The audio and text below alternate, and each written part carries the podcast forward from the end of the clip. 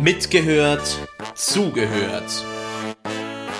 Der Podcast der kirchlichen Jugendarbeit in der Erzdiözese München und Freising. Hier sprechen wir mit Ehrenamtlichen über ihre Erfahrungen und Themen, die sie besonders beschäftigen.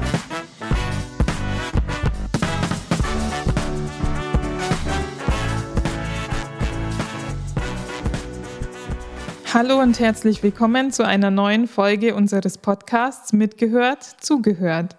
Ich bin Bettina, Jugendreferentin an der Jugendstelle in Freising und habe heute bei mir die Resi zu Gast. Resi, schön, dass du da bist. Stell dich doch bitte kurz selber vor. Hallo Bettina, dich.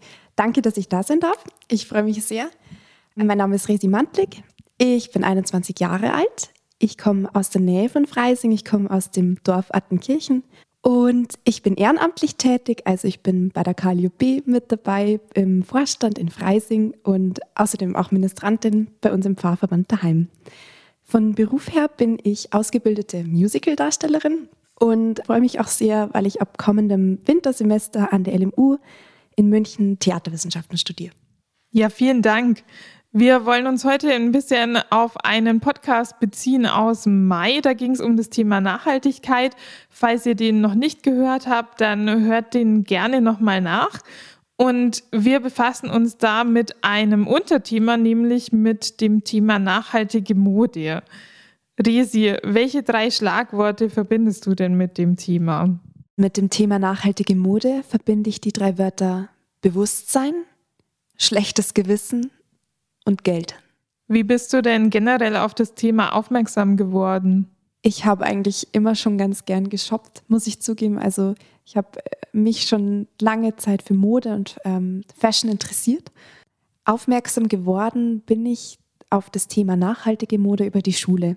Also ich kann mich erinnern, wir haben in der Mittelstufe hatten wir mal eine Stunde oder mehrere Stunden zu dem Thema Nachhaltigkeit und ähm, auch die ganze Textilproduktion. Und als wir dann in der Schule gelernt haben, dass die textile Kette, also die Rohstoffgewinnung, ähm, die Garnherstellung, die textile Flächenerzeugung bis hin zum Vertrieb und Handel der ganzen Textilien, was das alles an, an Wasser verbraucht und auch an Chemikalien Einsatzbedarf, unter anderem auch, was das für Arbeitsbedingungen sind, unter die die Leute arbeiten müssen, die, die einfach unsere Kleidung nähen, das hat mich damals schon sehr schockiert und auch zum Nachdenken angeregt. Du hast gerade schon ein paar Missstände angesprochen, aber was genau hat dich denn besonders schockiert? Ich kann mich erinnern, dass wir einmal eine Dokumentation angeschaut haben über Arbeiter, die in einer Jeansfabrik gearbeitet haben und die den ganzen Tag in Kontakt war mit diesen Bleichungsmitteln. In der Dokumentation wurde auch ganz stark betont, wie krebserregend diese Stoffe waren. Und die Arbeiter wurden dann auch gezeigt, die hatten teilweise minimalen Schutz, also die hatten nur ganz dünne Stoffmasken und äh, sind wirklich dann nach wenigen Jahren einfach verstorben, weil die unter so fatalen Arbeitsbedingungen leben mussten. Denkst du denn, dass die Problematik hinter der Kleidung, die bei uns in den Regalen liegt, allen Menschen bewusst ist?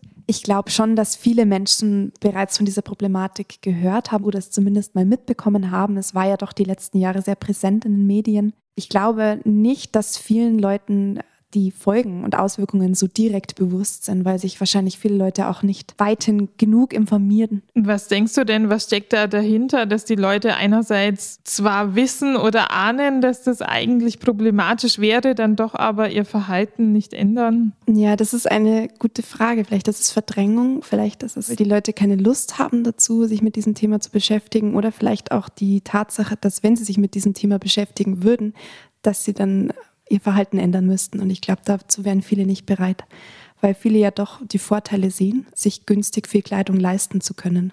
Da hatten wir eigentlich schon deinen ersten Begriff, das Thema Bewusstsein. Es muss den Leuten erstmal bewusst sein, dass es ein Problem gibt. Dein zweiter Begriff war schlechtes Gewissen. Hast du denn beim Einkaufen trotzdem noch ein schlechtes Gewissen? Naja, manchmal. Also es kommt auch ein bisschen darauf an, was ich gerade einkaufe. Ähm, ich brauche eigentlich direkt jetzt nichts zum Ansehen, außer es sind mal ein neues Paar Schuhe oder wirklich Wintermantel. Es kommt aber auch darauf an, in welchem Laden ich einkaufe. Also wenn ich wirklich in nachhaltige Läden gehe, dann habe ich weniger schlechtes Gewissen. Ich achte halt auch immer drauf, dass mir die Sachen wirklich gefallen, dass, dass es auch was ist, was ich die nächsten Jahre noch trage und gehe jetzt auch mit mehr Bewusstsein und mit mehr Zeit zum Einkaufen und überlege auch wirklich sehr gründlich, bevor ich mir was kaufe. Es gab eine Zeit, da habe ich wirklich äh, viel eingekauft. Das war so meine Pubertät. und habe danach gemerkt, dass ich einfach viel davon gar nicht anziehe, weil ich mir die Sachen eigentlich gar nicht so wirklich gefallen haben. Das war halt gerade im Trend oder es war gerade in der Mode. Ähm, und seitdem versuche ich wirklich beim Shoppen darauf zu achten, äh, auf, wirklich auf die Nachhaltigkeit diese, dieses Teils, dieses T-Shirts, ob mir das vielleicht in zwei Jahren noch gefallen würde oder ob das wirklich was ist, was persönlich gut zu mir passt. Wenn man so hingeht und wirklich schaut und bewusst einkauft und gut überlegt, dann, dann minimiert das das schlechte Gewissen. Aber ich würde jetzt in wirklich Billigläden würde ich nicht mehr einkaufen, weil das könnte ich mit meinem Gewissen nicht mehr vereinbaren. Fällt dir das denn leicht oder hast du trotzdem das Gefühl, auf viel verzichten zu müssen? Also das Gefühl, auf was verzichten zu müssen, das habe ich eigentlich nicht.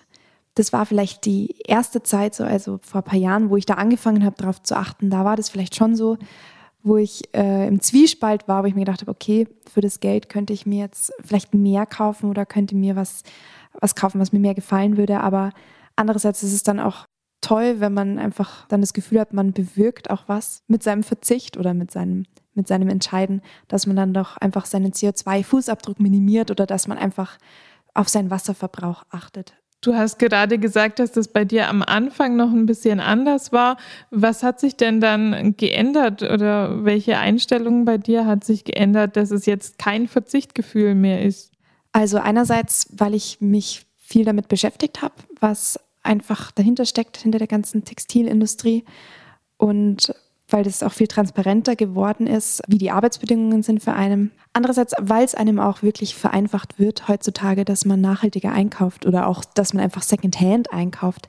Das macht es schon, schon leichter, muss ich sagen. Und da hat man dann auch nicht das Gefühl, dass man auf was verzichtet, sondern man wählt halt dann eine andere Alternative. Dein drittes Schlagwort war ja das Thema Geld. Würdest du denn sagen, dass sich nur Menschen mit mehr Geld nachhaltige Mode leisten können?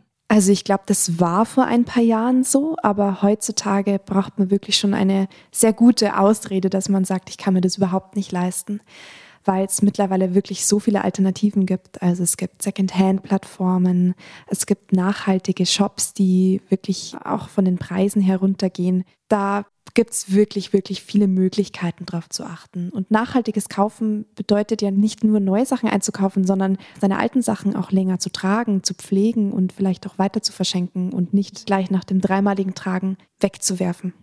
Natürlich ist nachhaltige Mode oft meistens teurer, aber wenn man sich das mal so hochrechnet, jeder kennt die H&M-Hose oder ich möchte jetzt gar keine Marken nennen, jeder kennt eine Hose, die jetzt vielleicht nicht so gut produziert wurde, die nicht lange hält.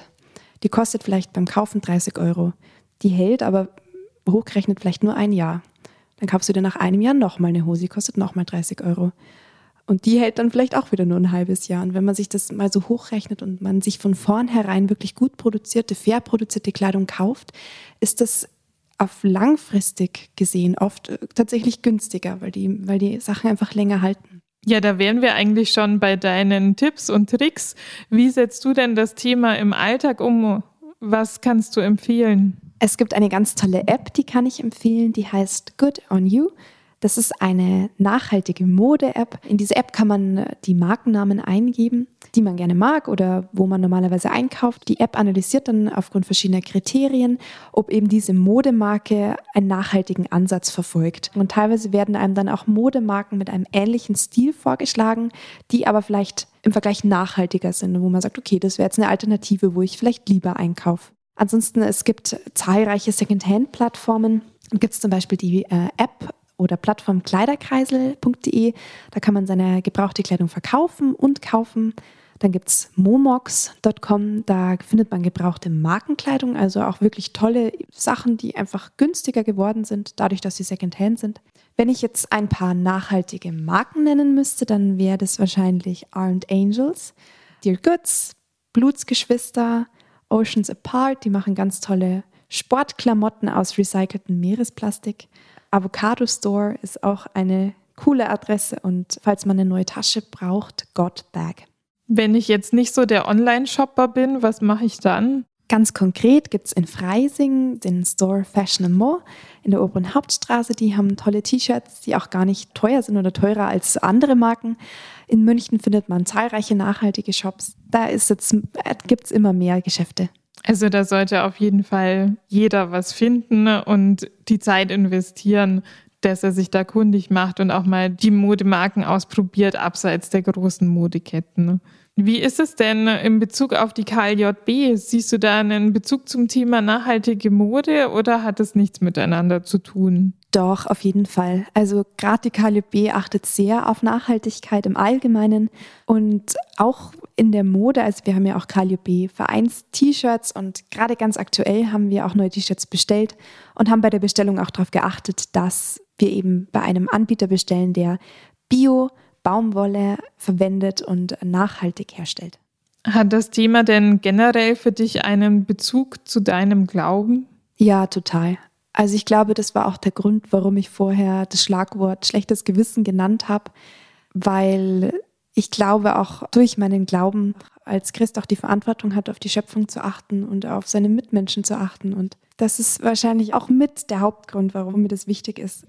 Ja, vielen Dank. Jetzt sind wir schon fast wieder am Ende unseres Podcasts. Jetzt würde ich dir aber natürlich trotzdem gern noch die Gelegenheit geben und die fragen, was möchtest du zum Abschluss unseren ZuhörerInnen mit auf den Weg geben?